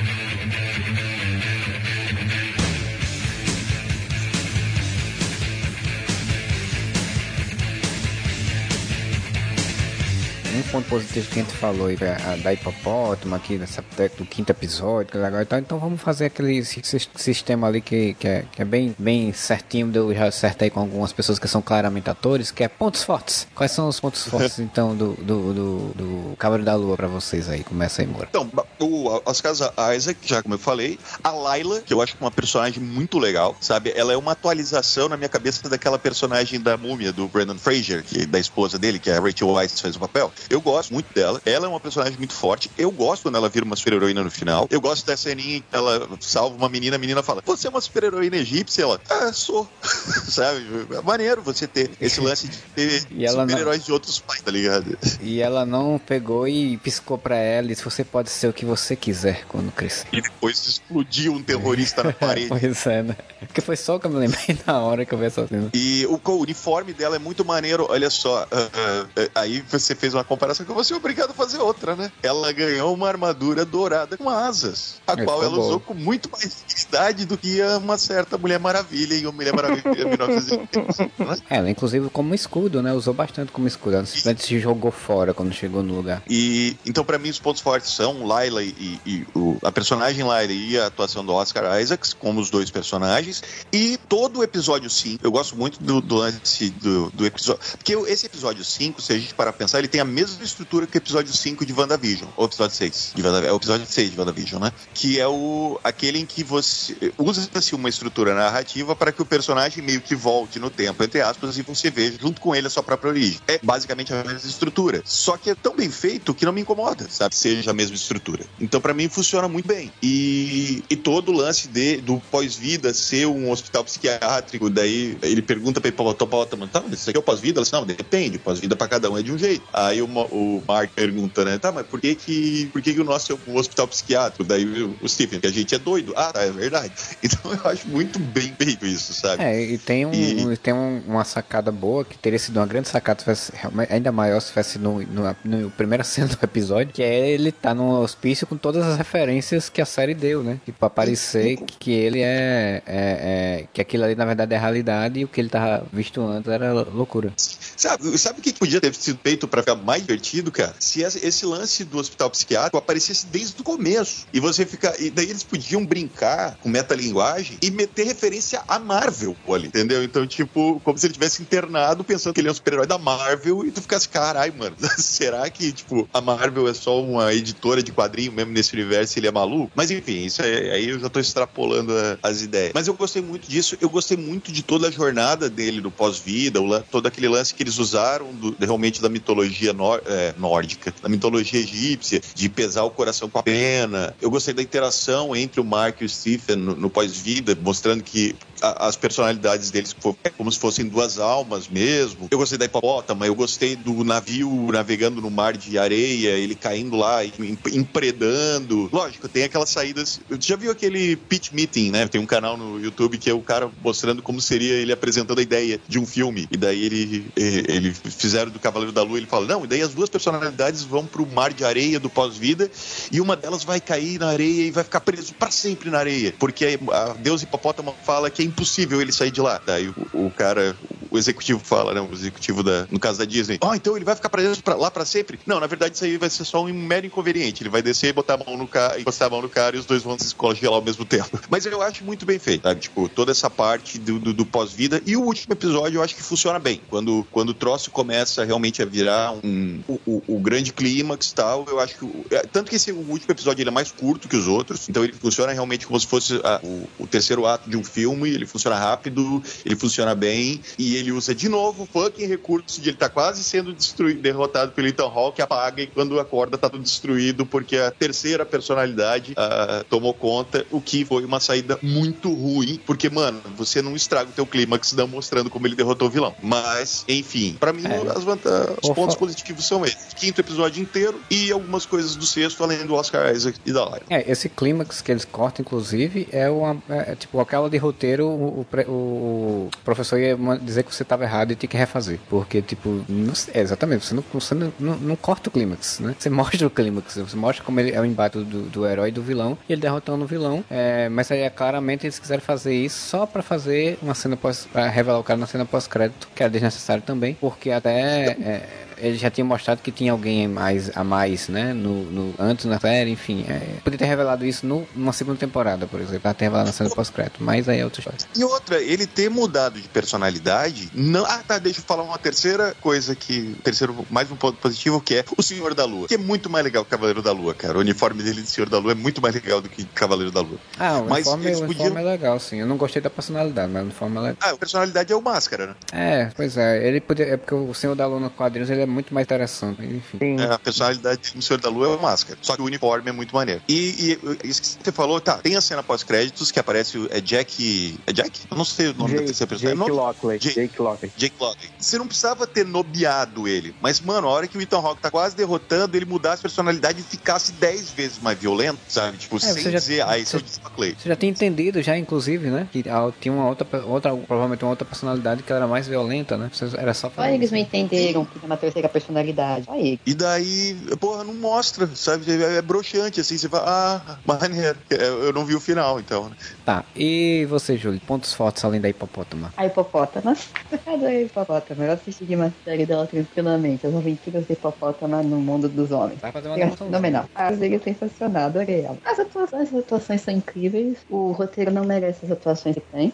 O uniforme do Senhor da Lua é muito mais legal, realmente. Eu nunca lembro o nome de ninguém. E o navio, realmente, a cena toda no, no, além, até quando ele chega na terra de. É terra de juncos, né? Paraíso. Campo Nossa, de juncos. É bonita. Campo de juncos, isso. É curioso, né? Também tem os campos na mitologia grego-romana. O céu é sempre um campo, né? É, campo elíseo. É sempre um campo de grama, injetando ar, felicidade, é a bebidinha doce. Ah, não por é isso. É, sempre, é uma, isso, é uma faceta em a viagem era, em a viagem também era, inclusive era um campo de golfe no, em São Paulo que eles usavam. Tá vendo? O céu é sempre uma festinha meio. uma festa de campo meio chata. Tocando uma musiquinha, uma bebidinha, um tempo ali meio desanimado. Mas é, eu gostei, apesar disso, eu gostei da cena, a interpretação do Oscar Isaac deixa ela muito boa, né? E isso é um ponto. E eu teus? tenho muitos pontos ruins. Primeiros pontos fortes. E o seu é, Isaac? Bom, as atuações, realmente concordo. Todo mundo tá atuando muito bem. Uh, o Oscar Isaac, o Ethan Hawkins. Apesar de tudo, o Ethan Hawkins, ele, por mais que ele não tenha sido muito bem utilizado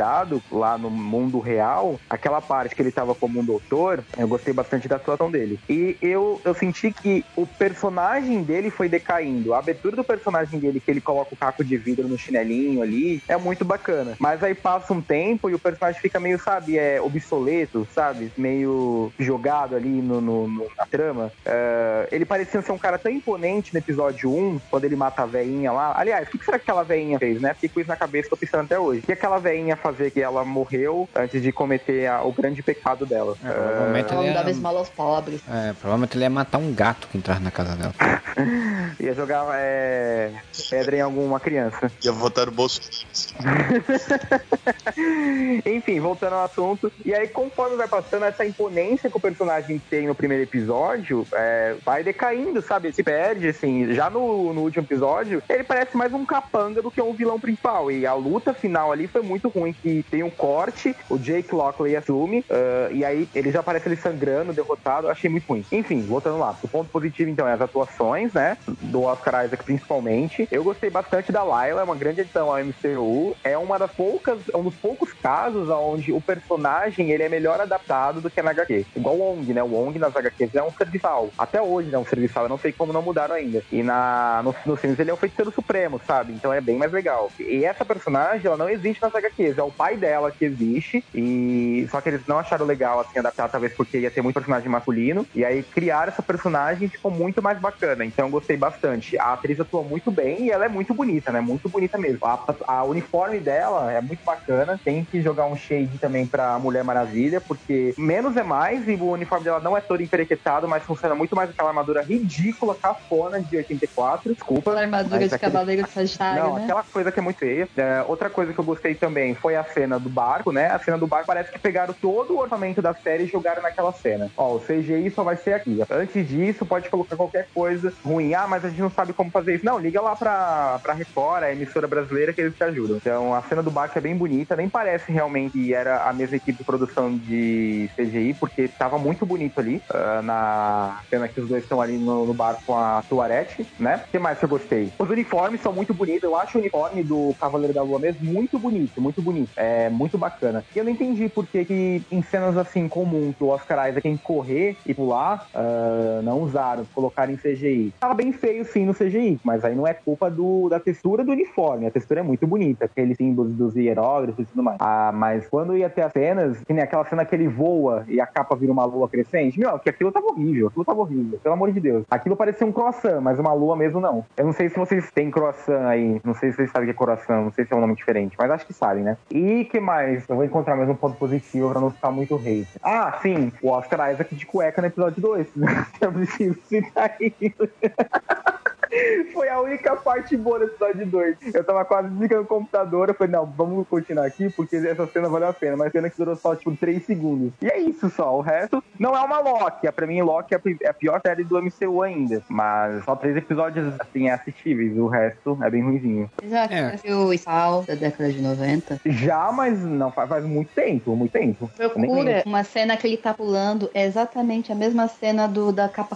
Não se preocupa, vai lá, você vai entender a inspiração. Você vai saber de onde eles copiaram Não, cena. negócio tava horrível. Um uniforme tão bonito e colocaram todo CGI. É, sabe, a parte do parkour, naquele que o, o Chacal tá seguindo ele, no episódio. Acho que é no episódio 1, não é? Não. Não, um do dois. Minto, minto, Não, é no 2. o Chacal perseguindo ele é o 2 e ele, É o dois. Chacal só aparece no Isso. 2 e no 3. Isso, é no episódio 2 lá, o Chacal seguindo ele, aí ele tá fazendo um parkour ali em Londres. Cara, aquilo qualquer artista marcial é, poderia ter feito, não precisava de CGI naquilo. Qualquer E- dublê faria. E se a justificativa não poderia aglomerar, coloca um drone filmando, tá tendo tecnologia pra isso ultimamente, de drone filmando essas cenas de luta, sabe? Nossa, muito feio mesmo. Pra mim aquilo foi literalmente broxante, porque eu queria ter visto mais disso de luta, né? Mais dessas coreografias bonitas que Hollywood serve pra gente. E o uniforme, é... pô, gente, eles colocaram o Andrew Garfield lá em 2012 pulando de um prédio, aonde o uniforme do Aranha naquela época fazia dobrinha com o vento, sabe? Qual que é a dificuldade de fazer de 2022 de um uniforme sendo dobrinha? O uniforme do Moon Knight nas lutas, quando ele do- dobrava o braço pra dar um soco, nem dobra tinha. Era muito mal feito. Parecia aquela barriga falsa da Beyoncé quando ela dá entrevista e não queria falar que tava grávida. Pelo amor de Deus, que coisa feia. Nossa, muito Saca, escroto, muito escroto. falo nessa cena, a cena que ele tá negociando com o Conchur, o uniforme também é o CG,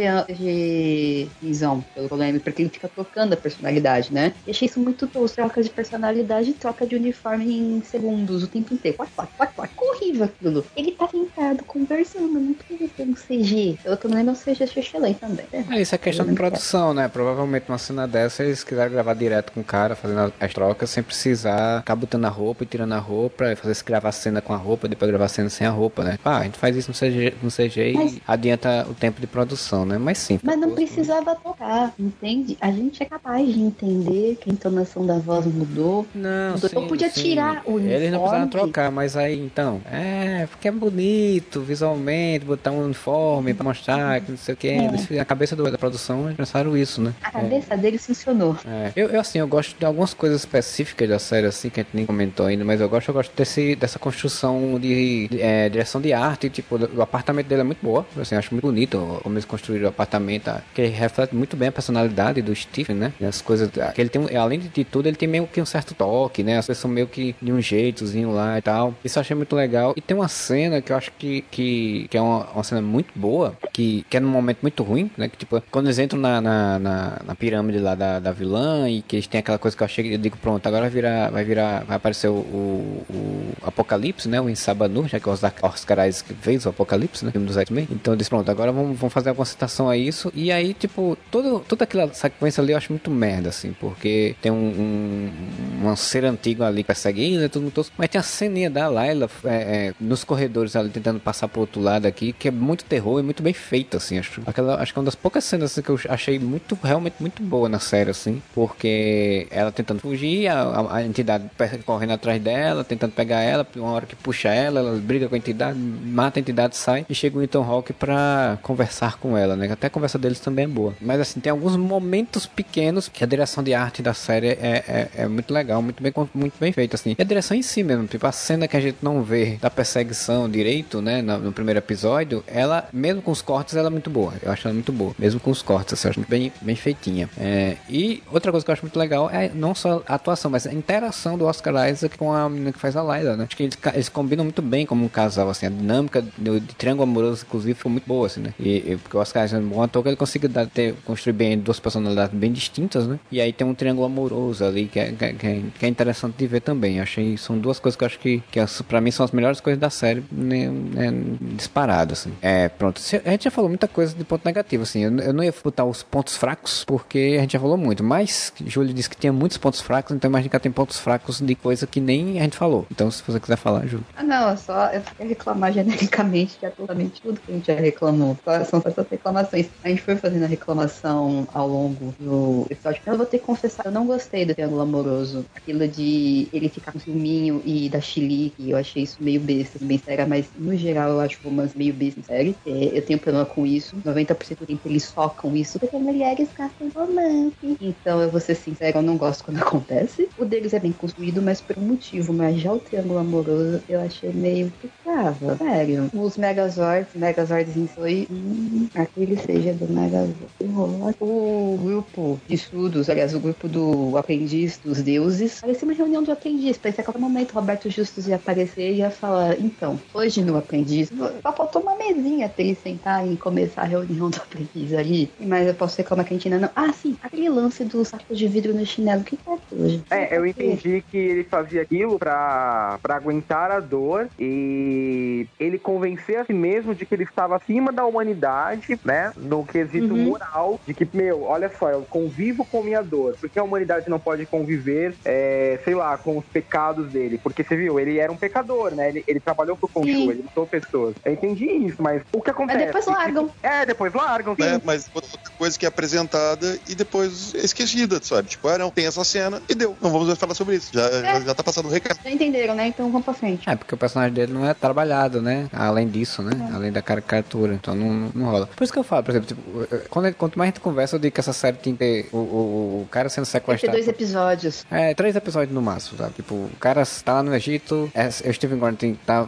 fazendo uma investigação arqueológica lá dele, ele é sequestrado por alguém que tá querendo matar o, o Mark Speck, aí você descobre que tem duas personalidades, ele também descobre que tem duas personalidades, e aí no meio disso, ele se tem esse contato com o Khonshu, ele descobre que ele- o que ele é, o que o Mark Spector faz, e aí nesse meio caminho, o Mark Spector e eles encontram com o Ethan Hawke, que, que, que só quer fazer, só quer fazer o rolê dele de, de, de mandarim, né? De, chefe de organização criminosa mundial, e aí o mandarim... vai ser ruim. E aí ele pega no segundo episódio, ele, sei lá, atira no, no Steven Grant, mata ele, e aí tem todo o rolê espiritual, eles meio que se entram em acordo e voltam e, e, impedem um cara de fazer o que eles querem fazer. Pronto, resolveu. Três episódios, quatro no máximo resolve.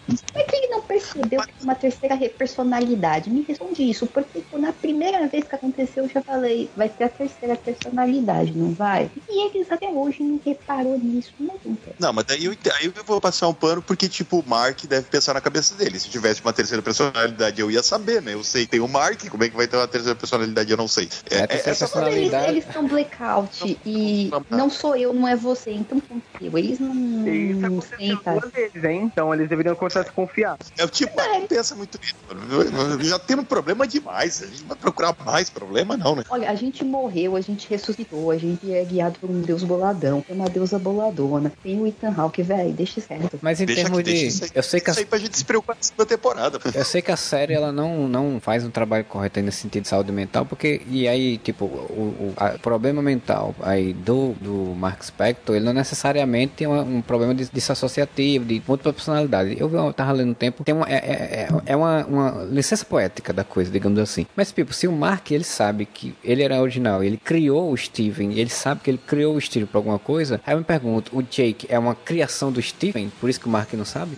É porque isso, isso eu acho interessante. É a única coisa que me faz ter vontade de ver a terceira temporada, a segunda temporada, é essa Vai possibilidade de existir a terceira, a terceira personalidade da onde ela surgiu. Porque foi o que me interessou na série. Sabe? A única coisa que me interessou na série, de verdade, foi o lance da, da, da criação de múltiplas personalidades do personagem. Então isso me interessa, eu querer ver como é que. Porque aquele final é legal. Aí vamos. Eu vou, eu vou, vou dizer, eu gostei daquele final que o Conchu fala: Não, tranquilo, se vocês cumprir isso aqui que eu tô pedindo, eu libero vocês dois. Vocês dois. E o Mark ainda fala assim: "Ah, os dois, hein? Não? Os dois. Tu e o Steve estão liberadaço, não vão ser mais meu avatar. Fechou. Todos os dois. Só faltou ele dizer. Só que tu tem uma terceira personalidade e essa vai continuar sendo, filho da puta. Isso eu gostei. Isso eu, eu confesso que eu gostei. Foi uma boa. E o, é. e o, e o Conchão ainda aparece na cena pós-crédito também diferente, né? Todo, todo o estilo composão lá do carro e tal. E daí ele se É, se inspirou no senhor, no senhor da Lua, né? Aí ele viu o terninho do senhor da Lua. Pô, vou, vou ficar no estilo também. Chave. Eu queria fazer um, um comentário, Marcelo, antes de terminar, já que já estamos indo pro. Porque eu acho que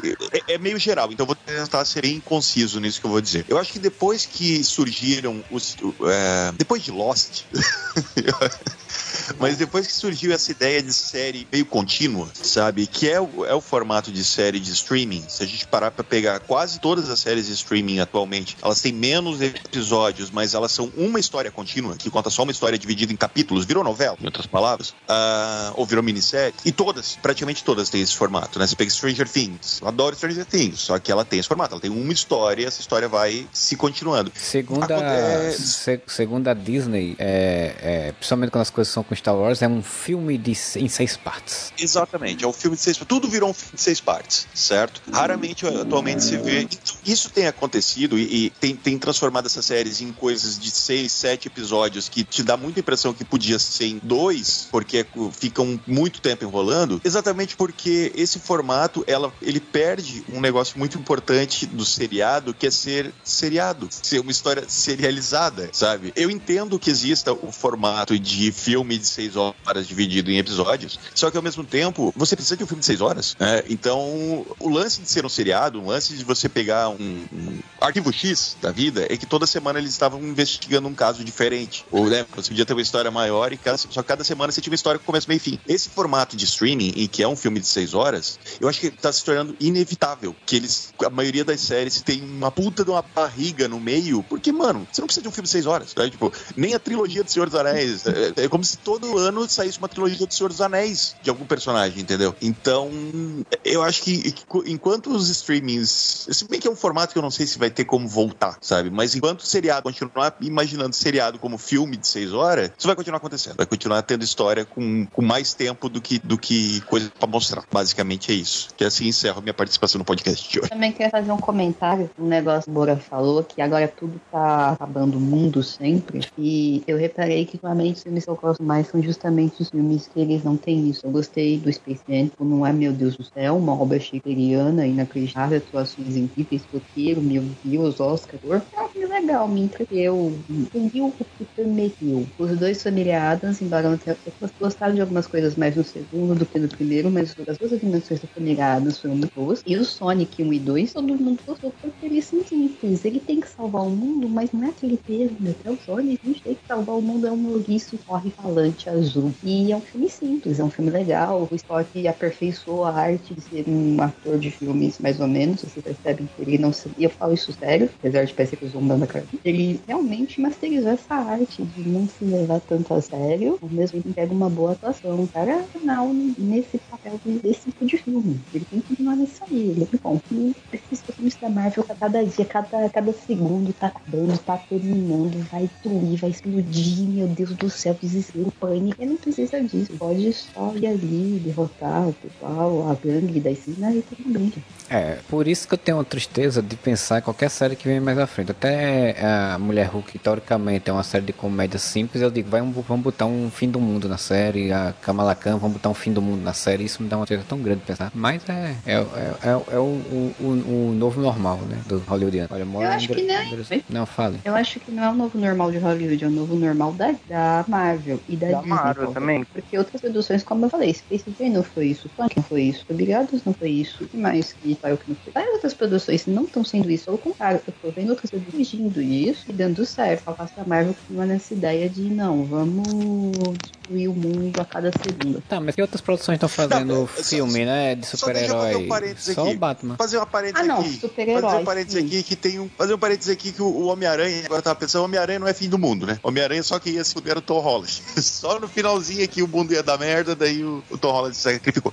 Mas aí, eu, eu, puxando esse exemplo que eu falei brincando, mas parando pra pensar, a Homem-Aranha ah, Sem Volta pra Casa, que é o meu favorito dessa fase 4 da Marvel, é exatamente um drama pessoal do Peter Parker, né? É um drama pessoal do Peter Parker e das coisas que influenciam a vida ao redor dele. Não, precisa, não é um negócio tipo, ah, os vilões dos outros universos chegaram e agora eles vão explodir o planeta, entendeu? Sim, ele não tem um fim do mundo desesperado acontecendo, é só um, um drama ali rolando na vida dele. Sim, né? aí- no final, sim, tem o lance tipo, ó, o multiverso rompeu aqui, temos que resolver, mas é uma coisa que é resolvido, tipo, acontece em, sei lá, 10 minutos, né, da, da história, mas não é, o grande plot, é, não, o- chegou o, o Dr. Octopus aqui e ele vai explodir o planeta, entendeu? Não, eu espero que as próximas séries da Marvel voltem um pouco pra isso, né? Porque, tipo, o. O. O WandaVision, apesar de toda a questão, ela aparentemente não ia, tipo, não era um destruir o mundo, né? Era uma, uma questão drama pessoal. O Falcão Soldado Invernal tinha umas tramas internacionais e tal, mas não ia destruir o mundo também, né? Eram coisas pessoais que influenciavam. Então eu espero que, principalmente a, a Kamala Khan, que, né, quando esse podcast já estreou é, a série, vá por esse caminho, né? Tem uma coisa um pouco mais, mais próxima do que é o quadrinho. E a Mulher Hulk também, são duas séries que eu tô interessado em assistir. É, no caso, falando especificamente das séries da Disney Plus, é onde tem esse problema por conta disso, né? Que, que ela pensa como filme de seis horas, né? É tipo, o, o- eu estou assistindo, né? Quando tá passando no momento, tá passando a série do Obi-Wan. E a série do Obi-Wan, a história é interessante, mas já tem, tem umas, umas coisas que poderia ser não ter, porque a série já podia ser menos de seis episódios. Então você já enxugaria mais a história. Mas assim, é, é, essa, essa é, o,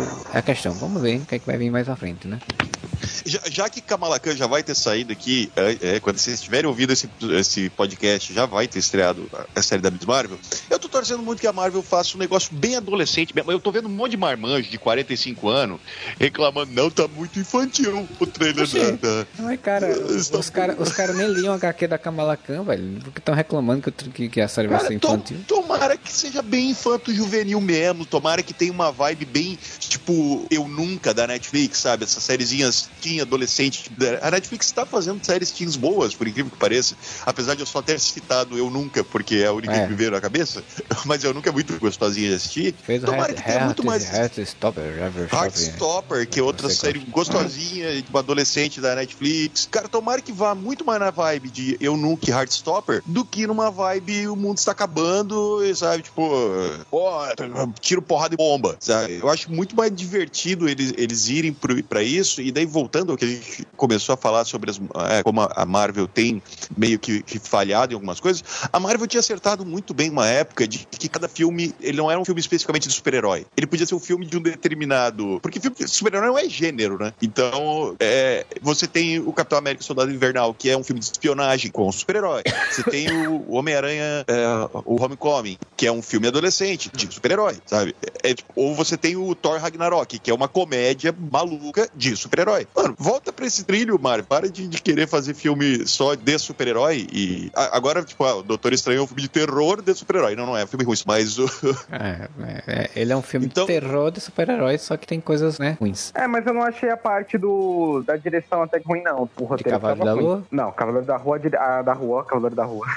Cavaleiro da Rua, Cavaleiro da a direção Rua, tava mano. zoada mesmo. Cavaleiro Mas do Gueto, assim, mano. O terror, o, o terror ali do Doutor Estranho, eu não achei ruim, não. É o roteiro que tava zoado ali. Não, a direção do Sam Raimi é maravilhosa. O problema é o roteiro. Ah, o roteiro tá muito podre mesmo. É, o Cavaleiro da Lua, é, ele infelizmente ficou perdido aí. Eles tentaram emular no, no roteiro a confusão de várias personalidades e o roteiro tem várias personalidades também. E aí se perdeu. Vamos ver, né? Vamos ver o que vai acontecer agora pra frente. A gente se vê pra falar de, de, de Marvel novamente aí com, com o final de Miss Marvel, né? Que depois vai aparecer inclusive nas, nas Capitã Marvel 2, que eu nunca vou chamar de The Marvels, porque eu acho estranho esse nome. Podia ser só Marvels, né? É, The Marvels, é muito estranho. É, e eu acho muito estranho você Os fazer um Capitão. Acho muito estranho você fazer o Capitão da Marvel 1 e aí no segundo você tira o nome Capitão Marvel, né? É, eu não entendi por que, que não confiaram no potencial da personagem, já que ela fez Né? um bilhão, né? Mas tudo bem. Pois é, né? Só o cara com medo. A Disney é essa, essa, essa empresa que é, pegou o- o- os hates dos fãs e, e transformou em roteiro do, do, da sessão Skywalker, né, cara? Então, tipo. Sabe, sabe o que podia ter feito, podiam ter feito? Podia ser Captain Marvel, mas daí aparecesse um Szinho do lado do Captain, tá ligado? Tipo, aos pouquinhos, assim, como se fosse Captains Marvel, as Capitãs Marvel. Aí. É, mas aí vai ter a Miss Marvel, ela não é Capitã. E podia ter ser até o Szinho da, da Miss Marvel, sabe? Do, do uniforme dela. Sim. Mas aí É, você não não, sei. não foi contratado pela Marvel pra dar essa ideia fantástica. E aí a Marvel preferiu usar o The Marvels. Né? Nem, não que era sei, nem pra, eu- nem pra aparecer com HQ, né? Porque HQ é Marvels, né? É, e- Eu não sei até onde é ouvir o hate e até onde é, na verdade, a Marvel fazendo quem entende. E se alguém reclamar, ah, é porque teve hate, tá? É, é demais. é, Assim, pra você. Se fosse um filme criado tal, seria ok, mas se você for o nome do personagem, eu já acho que é coisa da, da Marvel mesmo. O nome do filme, quer dizer. Me É, parece o da- tipo de coisa que eles fariam. Me parece, tipo, a justificativa até ok, né? Porque como é Marvels, então ela vai usar todos os aspectos envolvidos, né? Capitã Marvel, a Monica Rambeau, é, é, a, a Miss Marvel, né? Que surgiu agora. Não sei qual vai ser o roteiro que vai juntar essas três coisas né, de uma forma, mas provavelmente tem alguma coisa espacial, né? Porque a Miss Marvel, na série, provavelmente os poderes vão vir do espaço, né? Vem de luvas, vem de braceletes, não sei o que, enfim. Então, até a justificativa até ok. Ah, como não, é, não vai focar só na Capitã Marvel, vai focar em diversas personagens pra uma história única delas, provavelmente. Então vamos botar Marvels. Mas, enfim, não curti. E é isso. Fechar a, a conta passarego. Mais alguma coisa que vocês querem comentar sobre o Cavaleiro da Lua? Não, chega. Não tá ótimo. Ah, não teve lobisomem, né? E o lobisomem era o Mephisto dessa série aí. Não teve lobisomem. Poderia ter sido um vilão muito mais legal, inclusive. Inclusive vai ter o especial de Halloween do lobisomem também esse ano. Não sei se vocês estão sabendo. Porque aí, Marvel, mais uma vez, que a gente tava malhando a Marvel, mas infelizmente, temos que admitir que a Marvel, toda vez que a DC pensa assim, ó, agora a gente vai ser o primeiro a fazer isso aqui. A Marvel vai lá e faz primeiro. Porque vai sair o filme do Besouro Azul, que é um total de uma pessoa falando sobre isso, só a Bruna Marquezine. E vai ser o primeiro protagonista latino. Vai ser com o da DC, que vai ser o Besouro Azul. Mas o Gael Garcia Bernal vai fazer o lobisomem no especial, vai sair antes, então a Marvel vai fazer primeiro também. Mas ele não é espanhol? Repete que eu não vi. Ele não é espanhol? Achei que ele fosse espanhol. Ele é mexicano. Ah, tá. Então Ela é realmente. mexicana. O, o, o que eu acho muito doido, né? Mar fazer um especial do lobisomem com um ator tão bem reconhecido, Gabriel Garcia Bernal, né? Tipo, uma coisa muito fora, né? Do, do poderia se pensar. E não ser, tipo, um especial de fato, live action, né? Porque eles vão fazer um especial de. também com Groot, né? Mas não acho que é Natal, né? Não, curtas É, de porque animação E. E o especial de Natal, né? Do Guardiões, né? baseado no especial de Natal de Star Wars. Isso eu quero ver pra caralho. É esse tipo de coisa, Marvel, que vocês podem prover pra gente. É maluquice, não é fazer uma série extremamente normalzinha e sem muito atrativo. É, eu fico agora pensando o que, que vai acontecer com o Cavaleiro da Lua, porque até agora não saiu uma confirmação de, de renovação, né? De uma segunda temporada. Tipo, o Falcão Cidade Invernal ele teve bons números e logo que terminou já anunciaram que ia ter um filme, né? Com, com o Sam Wilson. A WandaVision já não, não falaram desse encontro na ação, mas ela ia estar no filme Doutor Estranho e já falar, e depois, um tempo depois, confirmaram que ia ter uma série da Agatha, né? O Cavaleiro da Lua, falaram nada, e, mas tem um gancho gigantesco, Nada, um gancho gigantesco pra uma segunda temporada. Então eu fico pensando se eles vão fazer de fato segunda temporada. Se não, eu fico pensando como é que eles pensaram em inserir ele no universo de super-heróis depois de um filme, alguma coisa. Porque claramente é um personagem que, sim, o visual dele dá pra estar num filme. Mas eu fico, eu fico pensando como é que eles pensam em inserir. Mas isso aí é, é daqui pra 50 anos, quando tiver um crossover, né? Que a gente não sabe mais quando é que vai ter crossover. Eu queria um filme dos Filhos da Meia-Noite. Eu queria Cavaleiro Negro, Cavaleiro da Lua, Blade, tudo trabalhando e, e a, a Feiticeira. Escarlate liderando. Mas aí cagaram a Feiticeira Escarlate, mano. Eu não quero entrar, eu quero chorar. É, eles provavelmente vai, ter o filme do Blade e eu acho que o filme do Blade vai ser esse caminho de crossover, né? Acho que provavelmente já que vai ter o, já vai ter o, o Cavaleiro Negro já, né? Foi citado, né? Já encontrou com ele. Então acho que pode ser o local onde eles realmente vão encaixar o Cavaleiro da Lua, encaixar outras coisas, né? Porque tem Lobisomem. lobisomem, essas coisas todas. Então pode ser que seja nesse caminho, porque eu fico muito curioso pra ver o que, é que eles vão inventar. Porque, pô, se juntar esse porra todo num filme só, se trouxerem o Motoqueiro Fantasma, por exemplo, aí vai ser uma viagem só. Mas É, eu acho interessante. Esse, eu acho interessante esse caminho que parece que a Marvel tá fazendo. Parece, né? Não sei se está, mas parece que tá fazendo, que é ao invés de tudo agora desembocar pra uma coisa só, como foi o Ultimato, seria interessante ou inteligente se eles fizessem esses ah, micro-universos, entendeu? Então, tipo, vamos supor, ah, Doutor Estranho e Wanda e Cavaleiro da Lua e Blade desembocar pra uma coisa mais mística, menos super-herói. Eu acho meio Doutor idiota. Estranho não, até porque- o Doutor Estranho ser visto como super-herói, né? Eu acho meio idiota o Doutor Estranho ser visto como super-herói. É outra coisa que eu não gostei do filme dele. Mas Tipo, Doutor Nossa, Estranho, super-herói. mas Doutor Estranho não vai aparecer que o Benedict Cumberbatch vai tirar uma folga da carreira por bem uns 5 anos. Aí Então ele não vai aparecer. Vai ser o Ah, Wong. também não. Que se- melhor ainda, que seja o Wong. Mas eu digo, eu acho mais interessante. que o Wong. é, acho mais interessante segmentar, sabe? Tipo, ah, aqui a gente vai criar esse nosso micro-universo místico, um micro-universo espacial, micro-universo urbano, e daí vai, daqui uns 10 anos, junta tudo de novo, tá ligado? Mais do que. Seria um caminho diferente do que eles fizeram anteriormente e pra dar um gás novo nesse universo. Mas era isso aí. É, daqui a uns 10 anos vem a onda de, de quantum matéria e todo mundo vai ser apagado da existência e vai se fazer a guerra secreta. E é isso. Finalmente chegamos ao final deste programa. É, espero que vocês tenham curtido. Se você curtiu o podcast, vai lá no areva.com, deixa seu comentário na postagem. Se você quer saber mais informações, vai lá no nosso Twitter, no Facebook. Facebook nem tanto, hoje ninguém usa Facebook mais. Twitter e Instagram também. E você ainda pode ajudar a gente lá no catarse.me barra podcast Areva, né? Dando o seu auxílio é, mensal de nosso financiamento. Assim como Algures, que é o padrinho defensor, e a Aline Aparecida Matias, que é a madrinha vingadora, fazem todo mês, né? Queria mais uma vez agradecer ao Isaac por estar aqui, né? Já tá participando tá quase da casa praticamente já, mas a gente continua agradecendo a participação. Agora, que você fala, não, obrigado. Ah, não, é porque assim, eu, falei- eu entendi outra coisa, eu fiquei esperando, desculpa. Não, mas eu agradeço. Desculpa, viu? Eu agradeço. É, Vamos de pode novo. chamar sempre, tá? Tudo que for de Marvel, assim, DC, até se não for Marvel e DC também, também tô pra opinar. É, eu adoro criticar coisas, se for ruim, eu vou criticar mesmo. Então, pode chamar, viu? Mas, obrigado pelo convite. E eu queria fazer um comentário, é, continuar. Eu espero que a Marvel anuncie sim Filhos da Meia-Noite como um filme, e eu quero o Wong na equipe, não Doutor Estranho. Deixa o Doutor Estranho lá na dimensão sombria lá, negra. E é isso. Ah, e, Thunderbolts também. e, e já que no filme do Doutor Estranho apareceu o Raio Negro, apareceu um inumano, aí a Kamala Khan, que teoricamente ia ser inumano, ia ser, e você não quer fazer a sua propaganda não, do seu portal aí, do seu sites? Sim, podem seguir Portal Inumanos lá, tá, gente? Eu sou o único fã dos Inumanos que existe no Brasil, tá? Então sigam, por favor, apoiem. Esse homem, essa família vai aparecer na fase 5, junto com o Black Bolt. Inclusive, fez muito sucesso, né? Você viu? Vários virais, vários aí com 50 mil likes, 30 mil likes. É, o pessoal achou que ia gostar é, do Reed Richards e acabou gostando mais do Raio Negro, não passei mal. E sim, é no Twitter, tá? Por favor, é arroba Portal Inumanos, sigam. E vamos dar streams Marvel, porque tô com fé no final aquele bracelete do caralho vai quebrar e vai ter uma névoa terrígena ali, ela vai virar inumana, hein? E é isso. A Kamala Khan não virando uma mutante, pra mim tá bom. Então, Não, por favor, né? Porque pelo amor de Deus. Então é isso, gente. Bom final de semana pra vocês. Fiquem na paz. A gente se vê mais em breve. Whatever.